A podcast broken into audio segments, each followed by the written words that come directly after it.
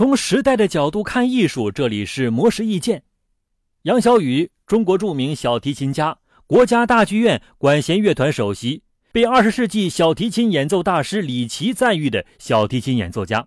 他出生于音乐世家，外祖父与母亲均是小提琴演奏者，受家庭环境耳濡目染，自呱呱落地时便与音乐结下了不解之缘。杨小雨在六岁便获得哈尔滨小提琴比赛一等奖。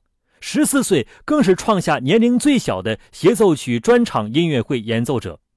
杨小雨认为，演奏是二次创作，在表演作品之前，要先研读作曲家在作曲时的心情与态度，了解他所处的时代背景，分析他融入其中的情感，再思考如何与自己对这首曲子的感情与技巧完美结合。这样不仅可以给观众呈现作曲家本真的感情，还可以演绎出自己别样的风采。在他看来，演奏者的最高境界不只在技术方面，更在于人格品质。因为心灵的完善是需要本真和执着，纯真的艺术更是需要纯粹的人来创作。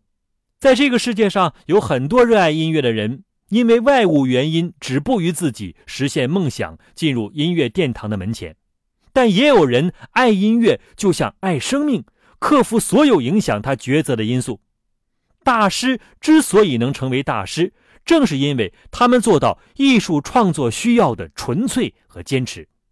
以上内容由魔石意见整理，希望能对您有所启发。魔石意见每晚九点准时更新。